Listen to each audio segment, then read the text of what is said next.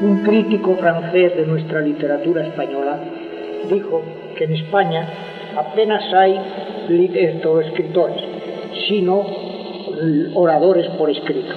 ¿Acaso es cierto?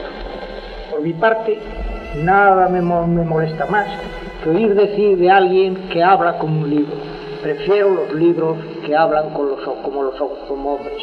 Y lo que es necesario es que la gente aprenda a leer con los oídos, no con los ojos. La palabra es lo vivo. La palabra es en el principio. En el principio fue el verbo y acaso en el fin será el verbo también. Cristo, el Cristo, no carpintero, sino armador de casas, no dejó nada escrito. Toda su obra fue de palabra. Yo recuerdo haber dicho esto. El armador aquel de casas rústicas habló desde la barca, ellos sobre la grada de la orilla y él flotando en las aguas. Y la brisa del lago recogía de su boca parábolas, ojos que ven, oídos que oyen gozan de bienaventuranza.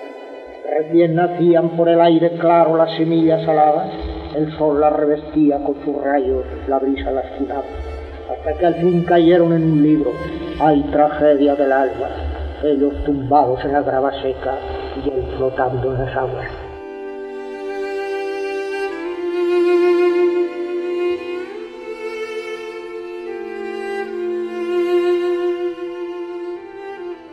Temo por mi parte que mueran mis palabras en los libros y que no sean palabras vivas, porque he vivido siempre de hacer, de, vivir de la lengua, niño viejo, a mi juguete, al romance castellano, me di a sacarle las tripas por mejor matar el aire.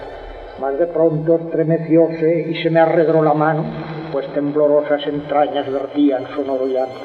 Con el hueso de la lengua de la tradición para Miserere, Ave María, tañían en bronce sacro. Martirio del pensamiento, tirar palabras a Garfield, juguete de niño viejo, lenguaje de hueso trágico.